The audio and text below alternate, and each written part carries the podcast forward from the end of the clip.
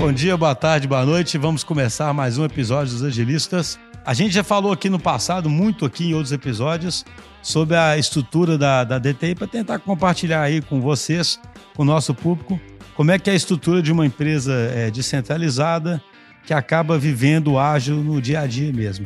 E aí a gente estava conversando aqui, a gente achou que seria interessante a gente fazer um episódio onde a gente desse uma atualizada sobre essa estrutura, como é que ela evoluiu ao longo desses últimos meses aí. Teve coisas que a gente achava que tinham que ser mais descentralizadas, que a gente é, resolveu centralizar. Então, assim, a gente já falou aqui outras vezes, né? A gente não tem apego né, a uma coisa, nada vira um dogma muito grande. A gente gosta de, de experimentar e tentar entender o que, que deu certo. Então, acho interessante a gente dar uma relembrada nisso. E também um outro assunto que eu acho que, por consequência, existe, é que uma empresa, mesmo sendo ágil, mesmo ela sendo bastante descentralizada, mesmo dando muita autonomia nas pontas, isso não significa que ela não tenha processos e princípios é, importantíssimos que têm que ser seguidos, né? Alguns, alguns deles dos quais é, a empresa, a gente aqui no caso, não abre mão, né? Só que ao mesmo tempo você, a empresa cresce, chega gente nova, as tribos têm autonomia, as tribos se adaptam aos clientes, né? Então como é que a gente faz para achar esse balanço, né? Fazer com que as tribos tenham essa, essa, essa consistência do que a gente acredita, mas ao mesmo tempo também possam emergir lideranças e, e especificidades ali que atendam aos clientes. Então, esse é um outro tema que a gente vai tratar. Para isso, hoje, estamos com quatro convidados aqui. Vinição, tudo bom, Vinição? E aí, pessoal, tudo bem? Vinição estava sumido aí no podcast. Acho que estava me negligenciando aí. Andei boicotando Vinição, botei de castigo, né? Tava com a... Estamos aqui com a Fernandinha. Tudo bem, Fernandinha? Oi, gente, tudo bem? O Filipão, porque o Regis não pôde participar aqui. Tudo bom, Filipão? tudo bem. Fico, fico feliz de ter tido a oportunidade aí do Regis não poder hoje e eu poder participar novamente. Estamos aqui com o Sérgio. E aí, Sérgio, tudo bom? Beleza. Joia, gente. Boa tarde. boa tarde, não é bom dia, boa, no... boa tarde, boa noite. bom dia, boa tarde, boa noite, né? Agora já estou começando até a reunião assim. Eu queria começar a pergunta, pode ser para o Vinição, Vinição. Você podia dar uma, uma explicada de novo, né, para relembrar, né, claro, as pessoas e para os novos ouvintes, uma visão geral de como é que é a nossa estrutura e aí talvez destacar algumas coisas que você sentiu que evoluíram, né, nos últimos tempos, algumas lições aí aprendidas. Ah, bacana, vamos, vamos começar assim. É, a nossa estrutura básica assim, de geração de valor são os squads, né? Os squads aí todo mundo já, já né, quem acompanha o podcast já conhece bem, a estrutura multidisciplinar.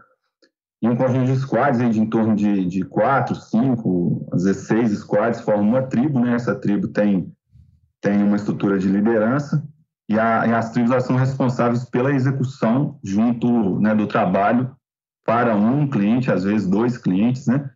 E aí um conjunto dessas, dessas tribos forma o que hoje a gente está chamando aqui de, de aliança, né? Na DTI, a DTI estava com uma estrutura de em torno de, né, de 20 e poucas tribos e estava começando a ficar um, um tá ficando algo é, difícil assim de, de organizar, é, dado o, né, o, o, excesso de o excesso não, né? O, o a gente é, aplica de, de fato a questão da autonomia, né, dentro de casa, mas é, com, a, com a estrutura da empresa crescendo, a gente achou interessante começar a agrupar essas tribos em alianças. Então, hoje a gente tem seis alianças aí na empresa. Essas estruturas de tribos, elas são estruturas voltadas para a entrega, né? para entregar é, os, os nossos os desafios que os clientes colocam para a gente, para eles. É, e a gente também tem estruturas cross, que são as guildas, né? Então, as guildas, elas são estruturas de maior especialização em torno de um tema, né? A gente está agrupando em três grandes temas, que são é, produtos, design e engenharia, né? De engenharia a gente tem várias, várias guildas também, e essa estrutura é um foco mais é, de especialização.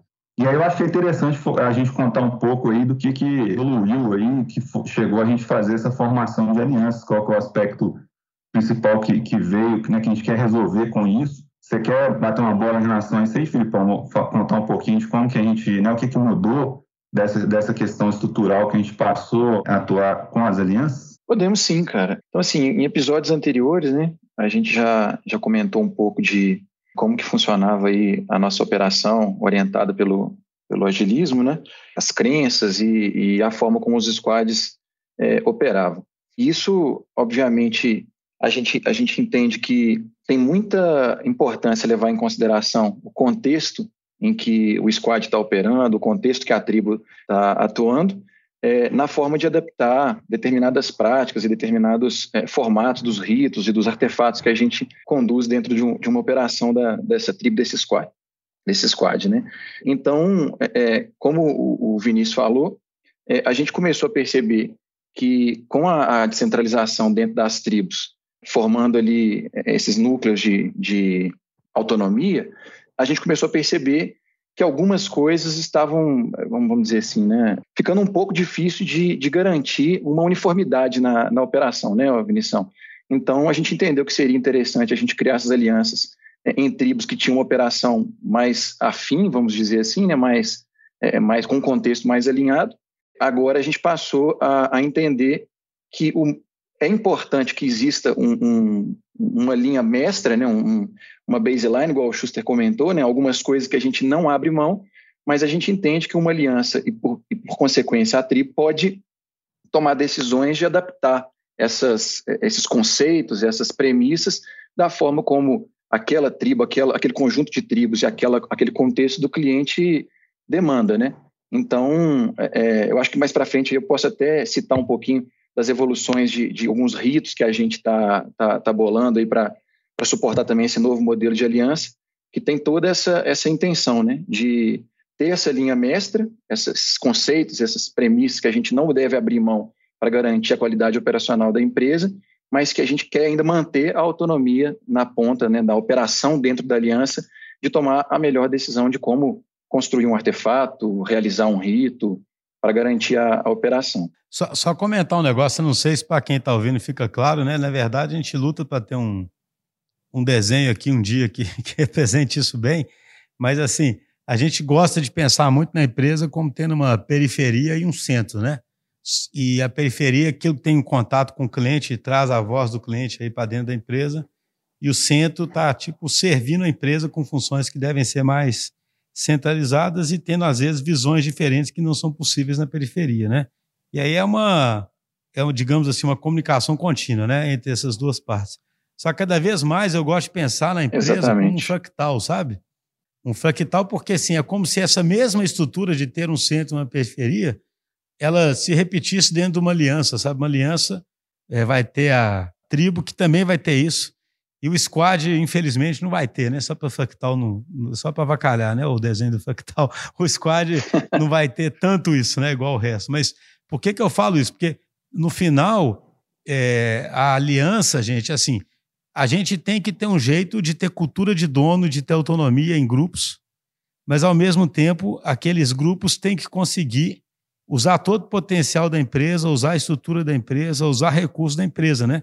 Então, assim, um jeito bom de atender um, um cliente nosso é esses grupos, em última análise, os squads, né? Tanto terem uma autonomia enorme para atender aquele cliente ali extremamente bem e trazer a voz dele para dentro da empresa e ser uma empresa que é customer centric, mas não ser simplesmente um grupo que atende aquele cliente, ser uma, uma, uma, uma, um grupo que consegue mobilizar uma estrutura nos mais diversos sentidos, né?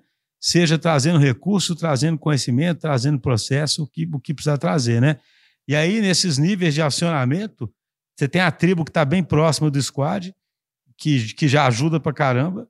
E aí depois você tem no próximo nível a aliança, né, que ajuda. E aí você tem ainda no outro nível a própria empresa. E aí fica esse jogo de tentar achar esse mundo aí de ter tanto um grupo, só repetindo isso, né, um squad que atende super bem, mas é uma coisa que a gente sempre insiste na DTI, né? Nós nunca seremos uma empresa de body shop, né? Nunca seremos uma empresa de que alocam um recurso e, e pronto. Ele está mobilizando toda a estrutura que existe aqui para poder gerar valor. E o jeito de mobilizar essa estrutura bem é justamente mobilizar a tribo, mobilizar a aliança e mobilizar a empresa. Vocês concordam aí com essa visão? Perfeitamente. É, eu acho até que essa, essa forma como você construiu aí, né, a figura da, da, da nossa estrutura, é, muito feliz, porque eu sempre falo isso muito, né, Vinição, que a gente tem que tratar a operação de dentro para fora, né? Lá da ponta do squad até chegar nessa estrutura, é, é, vamos dizer assim, aí, que é a própria empresa, né? E isso foi, inclusive, um dos grandes motivadores aí, eu acho, da gente começar a, a, dar um passo nessa, nessa evolução, né, era justamente perceber que a gente, é, né, eu é, atuava aí como, como é, gestão de operações, o Vinícius, a Fernandinha e o próprio Sérgio, mas quando a gente fala em escala, a gente percebeu que isso não estava parando de pé para a gente conseguir realmente é, apoiar as tribos em, em, fazer essa definição de qual é a linha mestra, né? E principalmente quando a gente fazia, né, Fernandinho, é, você vai lembrar de algumas conversas nossas, é, eu sempre falava assim para a gente tomar muito cuidado, porque a gente tem que entender muito bem o contexto para não chegar lá sugerindo coisas que, é, é, que podem ser falaciosas dentro daquele contexto que eles estão trabalhando. Então, é, quem melhor, que estrutura melhor para poder fazer esse trabalho antes de chegar nessa estrutura mestra da empresa, de entender bem o contexto aonde a operação pode ser adaptada, do que estando mais próximo e subindo à medida que realmente o problema se torne mais corporativo ou que a, necessidade se, torna mais, se torne mais corporativo. Corporativo. Um ponto que eu acho legal nesse sentido da aliança é que a gente provoca nos times tanto essa parte de sentimento de dono como skin the game mesmo, assim, né? Os times que estão na ponta com foco total no cliente, eles têm uma necessidade de aprender com aquele contexto mais próximo deles e não só olhar para o restante da empresa e solicitar que a ajuda venha de fora. Então, assim, é claro que a empresa, quando precisar vai ajudar esses times, independente com, por exemplo, com o apoio de uma guilda que tem uma excelência em uma determinada tecnologia ou, ou habilidade, né? Mas os times têm que, aos poucos, ir desenvolvendo isso para adaptar o, o, quanto mais ao cliente, assim, a, a cada necessidade de um cliente.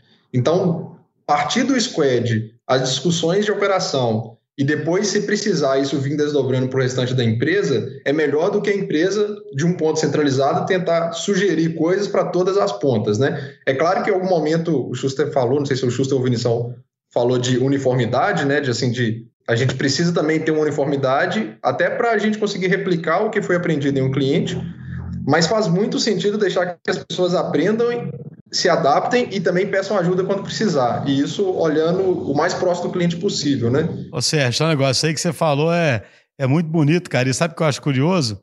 Acho que isso que é meio enlouquecedor quando fala do ágil, né? Assim, porque essa é a ambiguidade, né? Porque a gente quer duas coisas aparentemente contraditórias, né?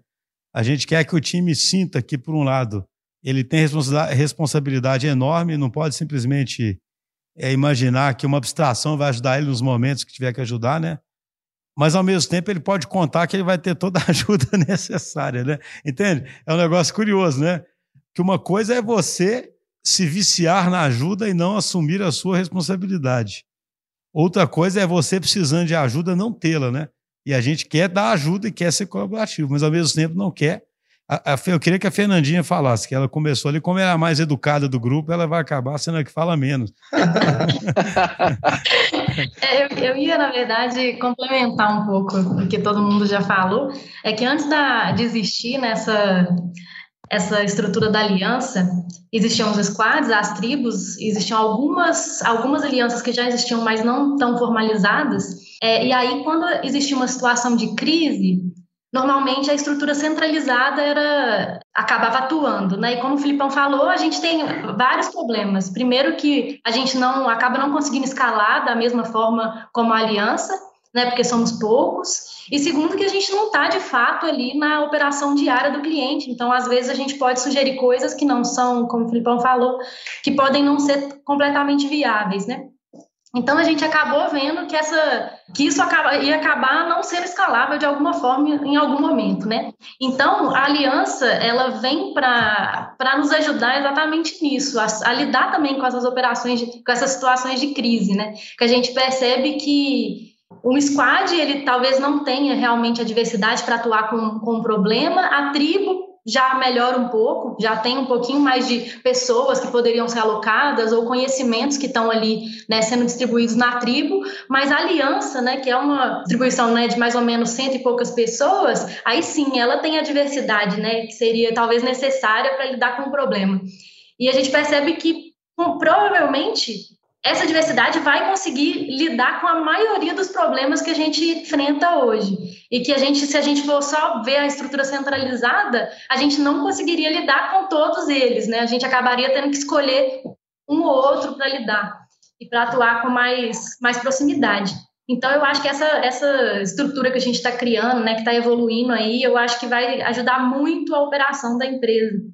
E aí a é. empresa é. realmente vai conseguir focar no que, no realmente as situações que mais problemáticas, né, de mais crise e tudo mais.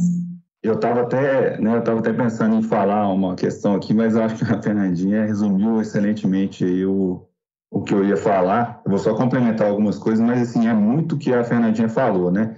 Eu puxei bastante essa discussão aí da formação das alianças. A gente acabou que o episódio que a gente está focando bastante na, na aliança, que talvez seja a grande mudança, né? Para quem está de fora pode achar assim, ah, mas isso era meio óbvio, né? É, não era óbvio exatamente por essa questão que o Susta falou, que é a beleza da coisa, né? Como é que você balanceia essa questão da autonomia com uma centralização que não é, não é tão centralizada assim, né? Então, é, o Schuster costuma falar com, né, eu, eu acompanho várias, várias apresentações do Schuster, eu também faço algumas com clientes, e a gente sempre fala assim, ah, a gente não está te vendendo um squad, a gente está te vendendo a empresa. Então, a aliança é o instrumento pelo qual você consegue muito vender a empresa. Né? A, a, aliança ela consegue quase que absorver é, todos os aspectos de uma empresa em termos de operação, quase todos, né? Claro, não, não todos, mas tipo assim, quase todos. Como a Fernandinha disse, é, até, a, gente, a gente sempre falava, né? Alguns episódios atrás a gente já muito provavelmente falou, tipo assim, ah, a, as tribos são pequenas empresas, mas como a Fernandinha disse, é uma pequena empresa que é pequena demais, né? Ela não tem o volume ali que ela chamou de diversidade necessária para absorver vários impactos, né?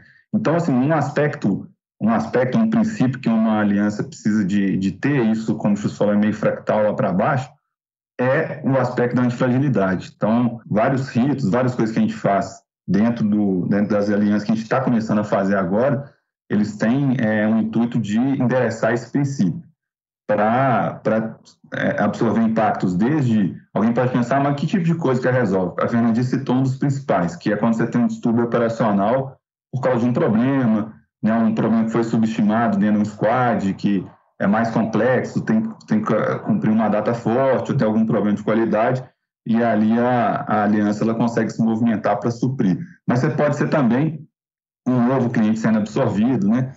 Pode ser uma pessoa que saiu da empresa que está que tá sendo, esse impacto está sendo absorvido. Então, são questões desse tipo que são endereçáveis através desse instrumento aí de conjuntos aí de complexidade que é a aliança.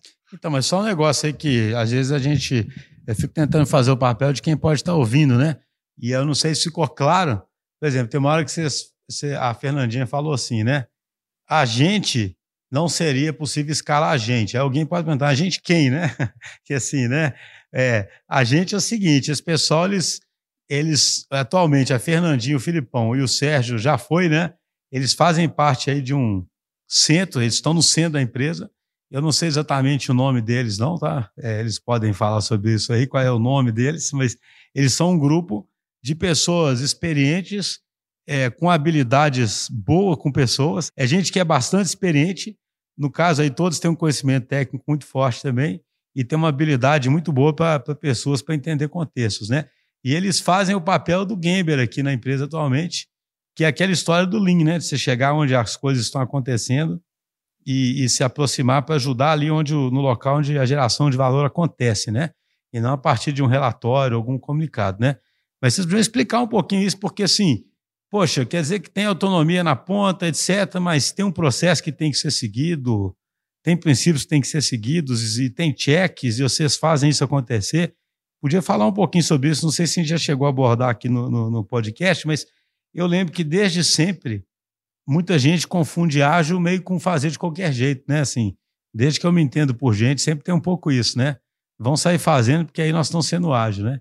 E não é bem assim, né? Eu vejo que a DTI tem um milhão de ritos e de checks que a gente tenta simplificar, mas que são importantíssimos, né? Sem dúvida, o Schuster. É, eu queria fazer um amarrar tudo que a gente falou até agora aqui da seguinte forma, né? Porque realmente ah, e antes, só dar o nome aí, né? O grupo, como você mesmo falou, a gente se, se chamava de gambers mesmo, né? São as pessoas que iam lá na ponta realmente. Vocês fazem gambiarra, não? É, mas não é, gam, não é gambiarras, não, é gambers.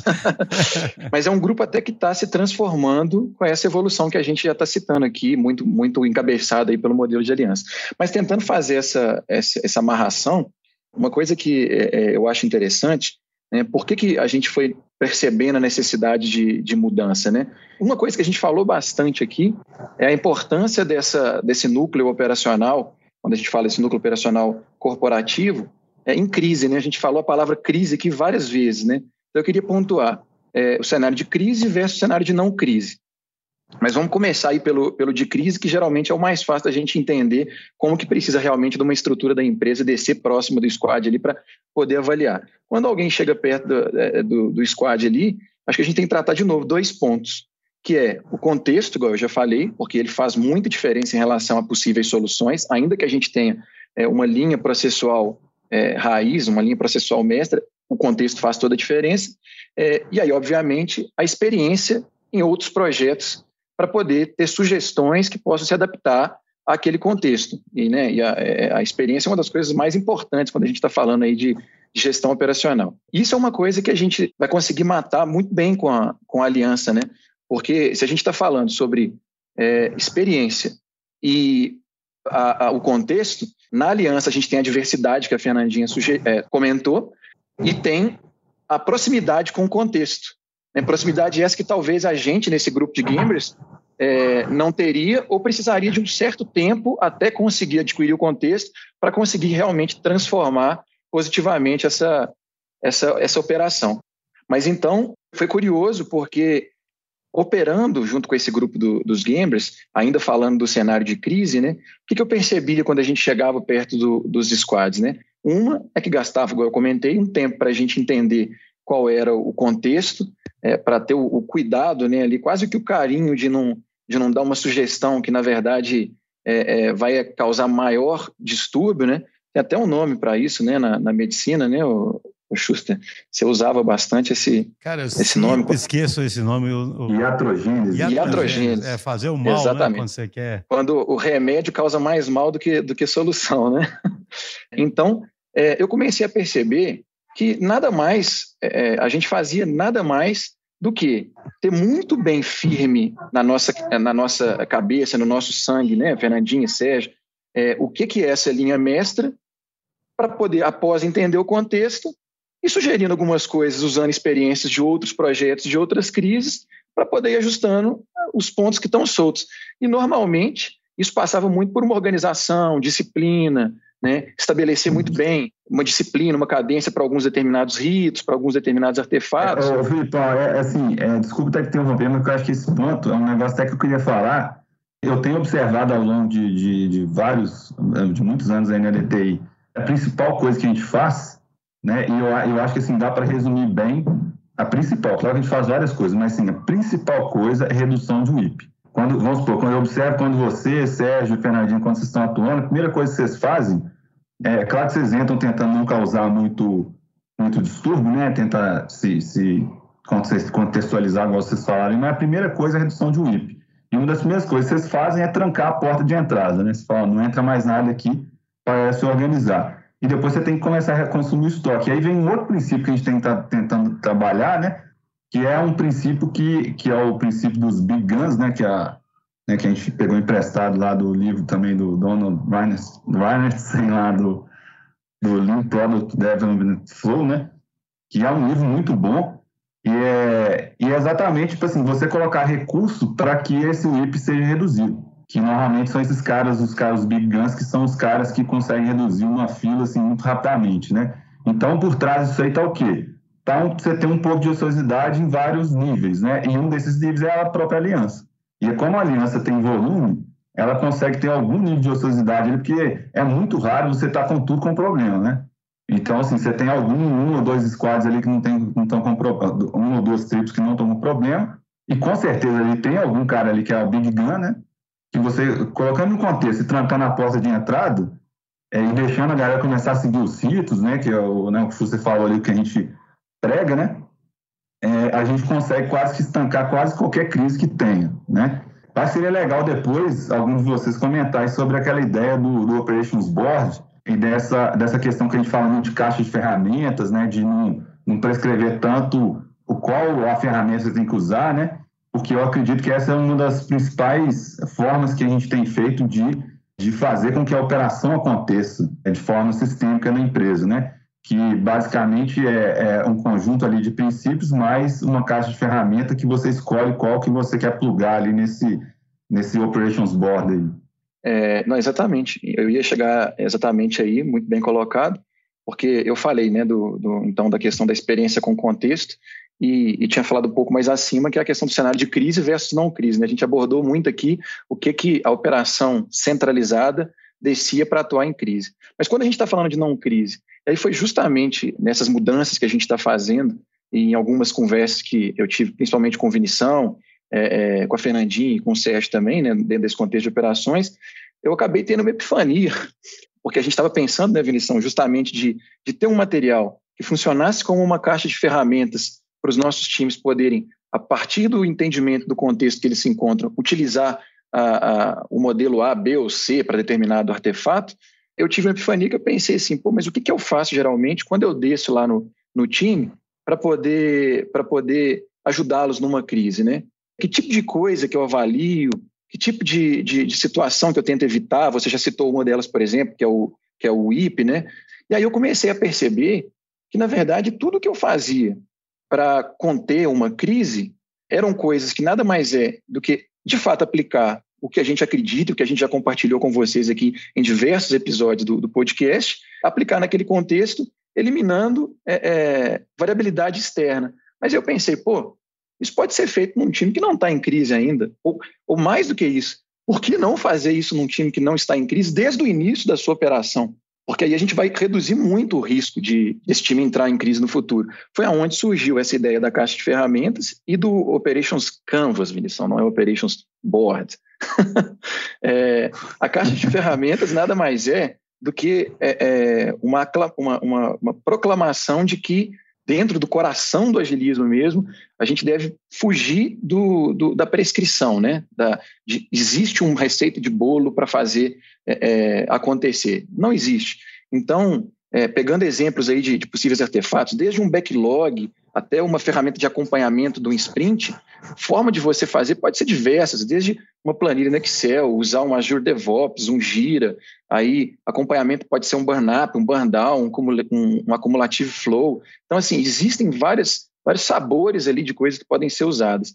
E seria tolo se a gente dissesse, não, vocês têm que usar esse, com esse, com esse, com esse, com esse, porque se cai num contexto em que aquilo não se aplica, há sofrimento e, principalmente, a gente perde o senso de propósito e perde cadência e perde o porquê está fazendo aquilo, e aí é crise. Então, é, é, quando eu estava concebendo essa caixa de ferramentas, surgiu essa ideia do Operations Canvas é, e de um rito, que obviamente ele é baseado na, na, na filosofia do agilismo, mas eu ainda não, não o batizei. Né? O Vinicius é ótimo para batizar essas coisas, depois eu vou deixar isso com ele. É, que é praticamente é, a gente fazer no início da sprint, que o time é, é, faça no início da sprint, o que geralmente esse time de operações aqui faz quando a gente vai abordar uma crise. É, e melhor ainda, porque não vai depender de um estímulo externo, vai ser construído com a visão do time para o time. E o que é o Operations Canvas? É dar uma olhada nessa linha mestra, que é o que a gente comentou aqui, que a gente não abre mão. Então, ó, tem alguns artefatos, alguns ritos, algumas coisas que a gente não abre mão, porque eles são importantes e garantem, garantem a qualidade operacional. Agora, nós não vamos dizer se você tem que fazer do sabor A, do sabor B ou do sabor C. Você tem que entender o seu contexto e, é, é, e escolher a melhor ferramenta. Então, o time se juntaria no início da, da operação do, do squad, é, imagino aí coisa de um dia, uma manhã, não é nada para ser muito, muito faraônico, mas o time olharia essa caixa de ferramenta e preencheria esse Operations Canvas é, dizendo como o time tem a intenção de, de abordar cada um desses artefatos ou desses ritos operacionais que são a nossa linha mestra, é, colocar isso num canvas e isso passar a fazer parte da gestão à vista do time, de forma que o time, toda vez que sentir que está desviando um pouco, dá uma olhada para aquele Operations Canvas e fala assim, não, gente, mas olha, roteiro de teste, a gente se, se comprometeu a fazer desse jeito. É, faz sentido mudar ou não? Se não faz sentido mudar, vamos ter cadência, vamos ter disciplina em fazer o que a gente se, se dispôs a fazer. E, e, isso, no melhor formato de um checklist, né, o Vilição também é um big fã aí de, de checklists, né, é, não ajuda só o time a, a, proclamar como vai operar, mas ajuda o time a pensar em cima daquilo. e não simplesmente ser aquele início de operação que a gente já viu acontecer, né, né quem nunca, é, que o time simplesmente começa a trabalhar, né, aí vai mais para aquele lado que o Schuster falou, de pensar que o agilismo é, é falta de, de organização, que o agilismo é bagunça. Não, não é. Então, ajuda o time a pensar um pouco antes de começar a, a trabalhar. Então, acho que isso vai ser bem legal. É só um comentário, né? Acho que os times já começam hoje mais ou menos com um default, né? E aí nós vamos provocar Exatamente. uma reflexão mais profunda e às vezes aí descobrir ferramentas que podem ter evoluído na própria empresa, né? E que não Exato. chegou no âmbito deles, né? E, ou seja, é até uma forma de disseminar e fazer gestão de conhecimento no fundo, né? Porque garante mais formalmente, né? Que Exato. tenha acesso a isso, né? Isso associado ao modelo de alianças vai dar um poder muito grande, porque é, é o que você falou. Às vezes existem ferramentas que nem é, é, estão na caixa de ferramentas corporativa, que estão sendo aplicadas nas alianças e que eles vão conseguir fazer esse bate-bola e fazer essas, essas ferramentas extrapolarem os, as, as, fronteiras da aliança e poderem ser usadas por outros times que é, é, têm um contexto semelhante, né? Manda bala aí, Sérgio, Fernandinho. É só um complemento mesmo, assim, algo que a gente viu com frequência também que essas ferramentas ajudam e qualquer pessoa pode consegue executá-las depois, não precisa ser uma super pessoa que passou por diversas experiências. Mas normalmente quando tem alguma pressão interna ou externa que está por algum motivo atrapalhando o resultado daquele time ou dificultando, normalmente é, a gente já encontrou né, várias vezes um cenário que as pessoas estão batendo cabeça. Cada um começa a resolver o problema sozinho e por si só aquilo não se resolve. Então, muitas vezes faz parte do nosso trabalho sentar com o time e fazê-los voltar a acreditar no que já funciona. Então, assim, a gente já viu muita coisa ser replicada e às vezes é basicamente, igual o Vinicius falou, tranca a porta, peraí, não entra mais nada aqui ainda não, vamos concluir o que já tem funcionando, vamos voltar a acreditar que esses itens aqui funcionam, porque a gente já é, utilizou, assim, cada um desses itens, né, de forma diferente, igual o Filipão falou, né, com sabores diferentes, mas isso funciona. Então, muitas vezes, o que a gente tem que conversar com o cliente, ou com o próprio time, ou com alguma aliança, é basicamente, gente, vamos voltar a acreditar que isso aqui funciona e vamos começar a fazer da forma como nós planejamos desde o início. Ô, ô Sérgio, e aí, com... ô, Sérgio é, é muito interessante, só complementar antes da, da Fernandinha é, falar, mas o. É, é um complemento que o Sérgio está falando. Não, aí, achei né? engraçado é com a mãozinha levantada.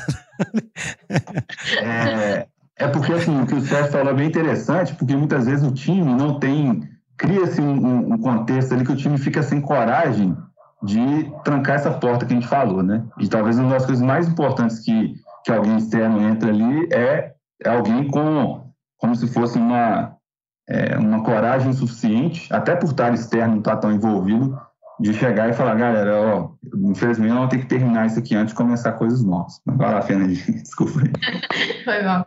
É, não, o que eu ia falar até tem um pouco a ver com o que o Schuster falou, é sobre é, quando a empresa né, está crescendo muito e continua nesse ritmo de crescimento, um dos grandes desafios é manter a cultura é, nas pessoas que acabaram de entrar, né, de todo mundo acreditar nas coisas que a gente já passou por muito tempo, né, e, para a gente está muito no sangue, né, mas para as pessoas que acabaram de entrar, isso é muito novo, talvez, né. Então, é, eu acho que essa caixa de ferramentas que o Filipão tá, tá falando, né, que que é uma proposição aí que a gente está fazendo, ela vai ser extremamente importante até para isso, porque nesse momento em que as pessoas param e refletem sobre o rito e, mais, né, fazem combinados sobre isso, e aqueles combinados ficam ali como um compromisso né, do time, eu acho que isso vai acabar ajudando nesse desafio de que de, das pessoas passarem a engajar mais nos ritos, das pessoas realmente é, fazerem aquilo porque elas acreditam e não porque a, a empresa colocou aquilo para elas fazerem, sabe? Eu acho que isso, isso também vai nos ajudar muito. Uma das principais coisas que eu, assim, uma das principais não, mas uma das coisas que eu vejo quando a gente está tratando uma, uma situação de crise, é, e até de não crise também, é que as pessoas ou elas não não estão tão engajadas nos ritos, ou elas não, não entendem por que, que aquilo tem tanto valor, ou é, simplesmente, simplesmente fazem por fazer. E eu acho que isso, esses tratados que a gente, né, tanto nos times que estão em crise quanto os, os que não estão, esses tratados podem ajudar muito nisso. Você acredita que, dentro muito disso aí que você acabou de falar, aquela inversão que a gente fez nos cheques, né, deles serem mais puxados, mais responsabilidade dos times é, ajudou a endereçar isso que está falando, que do pessoal acreditar mais e ficar mais novo, né? Do próprio pessoal fazer o, o, o check poker lá, né? Não sei como é que a gente tem chamado isso daí. Eu acho que ajuda sim, com certeza, mas eu ainda vejo, principalmente nesses times que eu estou fazendo, que eu estou acompanhando, eu ainda vejo que eles, mesmo no cheque ali, eles ficam um pouco com dúvidas, assim, assim, ah, isso aqui, ah, vamos colocar cinco, vamos colocar quatro. Eu ainda acho que que eles têm um pouco de dúvida. E olhando, talvez, por isso que eu falei, né, da caixa de ferramentas, de olhando, olhando coisas assim, a gente não faz roteiro de teste. Aí todo mundo fala, ai, nossa, esse negócio de roteiro de teste é um saco, não vou fazer. Aí o time todo concorda com isso. Mas aí eles olham lá na caixa de ferramentas e veem, ah, não, não precisa ser aquela planilha que a gente acha que é um saco. A gente pode fazer isso com o critério de aceite da nossa história, lá no Azure DevOps. Ah, a gente pode fazer isso, sei lá, de alguma outra forma. E talvez na hora, nisso aí a galera começa a ver, não, realmente, isso aqui que eu achava que era só aquela planilha chata que eu tinha que preencher, preencher eu consigo fazer de outra forma. Aí, beleza, eu consigo ver valor nesse outro jeito de fazer. Não sei, eu imagino que pode ajudar nesses, nessas situações. O que, eu ia, o que eu ia comentar é só que eu acho interessante uma coisa, não sei se vocês. A gente. Tem umas coisas que a gente comenta aqui que elas são impensáveis para as estruturas tradicionais, entendeu? E aqui eu não estou fazendo é, julgamento de valor, né? Cada, cada empresa descobre seu caminho, né? Mas vocês imaginem o seguinte: para uma empresa que se enxerga muito como máquina ainda, que é a maior parte das empresas, isso tudo aqui que a gente está falando é meio absurdo, né? Porque é, é, muito mais fácil já saber todos os processos têm que ser seguidos exatamente. Você treina todo mundo naquele processo e pronto, o que pode dar de errado? Você pensar que curioso isso? Quando a gente fala é, em estrutura mais orgânica, a gente tem várias formas de fazer, tem espaço para adaptações, e acredito, inclusive, que as pessoas aprendem de formas diferentes, né? Eu não tenho muita ilusão de que se eu desse um treinamento em todo mundo quando ele entrasse, ele ia sair sabendo tudo e pronto, né? A gente tem um milhão de mecanismos de reforço e de aprendizado, né? Vocês estão citando alguns, né? É a caixa de ferramenta, é o acompanhamento, é, é o cara fazer um auto-check, é um check cruzado, é análise crítica, né? Eu só estou comentando o seguinte: vocês veem que uma estrutura dessas ela parece, talvez, para alguém de fora, mais ineficiente, né? Porque é alguém que acredita que é só treinar e pronto, né? né? Assim, eu não estou falando isso com nenhuma ironia, né? A pessoa fala, se eu der um bom treinamento e avaliar as pessoas e elas estiverem sabendo, elas vão seguir. Só que me parece que na prática não é bem assim, né? As pessoas aprendem principalmente esse tipo de coisa aí, é fazendo mesmo, né? Porque o, é, é o fazendo aí que é. Você pode estudar mil formas de fazer clean code, mas você vai saber fazer clean code fazendo clean code, né? você vai fazer os roteiros de teste bem feitos, fazendo alguns roteiros de teste, né? E, e, e, tendo feedback nisso, né? Vocês vão achar, acho curioso isso, sabe? Assim, eu gosto de trazer essas coisas à tona justamente porque vocês veem como isso desafia o modelo mental mais tradicional, entendeu? Mais convencional. Parece um, parece assim, gente, para que fazer isso tudo? Faz um plano de treinamento, treina as pessoas, define os processos e pronto. Véio. Por que, que vocês fazem isso tudo? Por quê? Por quê? Até hoje a gente recebe algumas, algumas aquisições de clientes assim, é com uma certa expectativa assim, de que tudo fique documentado, né? É, que tem muito sentido no que você está falando aí, né? Se assim, ah, está documentado, eu estou garantindo que eu estou é, tem um repositório de conhecimento ali, né? O problema é que o conhecimento lá não é o conhecimento sendo usado, né? Então, em, uma é, palestra, é... me perguntaram uma vez se a gente tinha uma apostila. Assim, eu, eu tive que segurar, assim, porque é, isso que o Schuster falou, né, e, e o que o Vinição completou aí, é que é uma coisa que você sempre fala, né, Schuster, é a falsa sensação de controle que a prescrição dá, né? Assim, se está tudo prescrito, está tá no meu controle, por que, que pode dar errado? Contexto, né? Contexto que pode dar tudo errado. Sei, mas, ô Filipão, mas deixa eu fazer uma provocação aqui para os ouvintes, né? É, tudo bem, mas tem coisa que você não abre mão, cara. Né? Esse negócio de falar que é, não tem nada. Claro que tem, né? Tipo assim, sei lá, o código tem que ser clean, né? Por exemplo, né? Mas até antes disso, tem que ter reunião diária. E isso, isso está no Flow. O Flow é o elemento mais básico do nosso. Porque, assim, uma coisa é diminuir graus de liberdade, outra coisa é controlar tudo, né? E outra coisa é ter liberdade para tudo. Definitivamente não tem liberdade para tudo, concorda?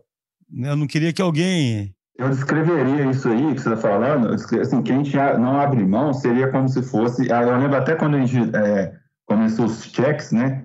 Aí eu, eu, inclusive, eu fazia alguns, eu falava muito isso, é, que é o seguinte: a gente não abre mão das intenções, que seria mais ou menos os princípios. Então, por exemplo, assim, você tem que ter uma ferramenta de organização do que você vai fazer. E isso aí é o quê? Pode ser o quê? Pode ser um, um formato de grooming, pode ser um formato de um backlog no Trello, pode ser um formato de uma especificação um pouco mais detalhado. Então, quando a gente, quando a gente começou a fazer os checks, a gente fazia o check pela intenção. Uma intenção é o quê? Organização. Organização do sprint do backlog. Então, você observava como isso era feito. Né? Por exemplo, você tinha que ter um, uma intenção que é o quê? De controle do sprint. Como que você controlava o sprint? O sprint pode ser controlado por um burn down, pode ser controlado por um burn-up, pode ser controlado por um, um gráfico de lead time. Então, você precisa de dar uma certa de previsibilidade para o cliente.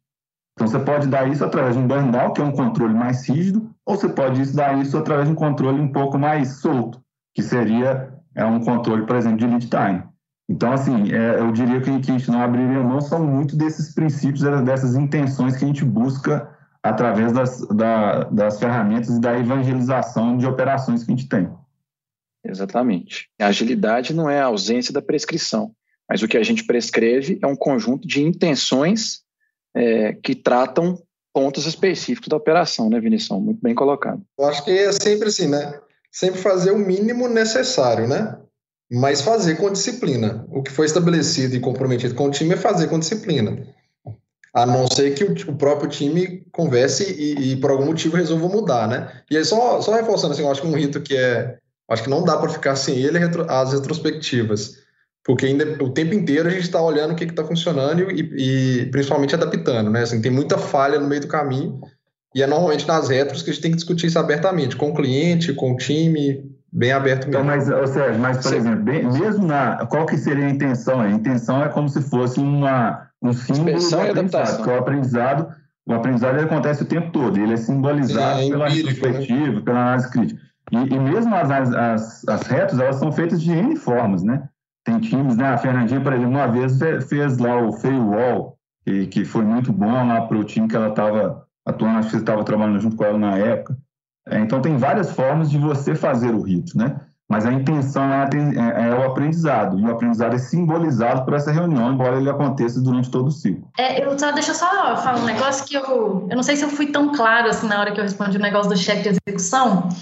De, de, dessa mudança que a gente fez quando o cheque de execução foi, passou a ser feito pelos times. Só um comentário, como, como sendo uma autoavaliação, né? Isso, como, como autoavaliação. Isso já trouxe, eu acho, muito engajamento para os times, né? Porque eles próprios começaram a. Porque antes o cheque de execução era feito por uma pessoa externa que falava assim: ah, vocês estão fazendo reunião diária? E aí o time olhava: ah, tamo, tá. E aí agora o time começou a se autoavaliar, né? Há um tempo atrás já.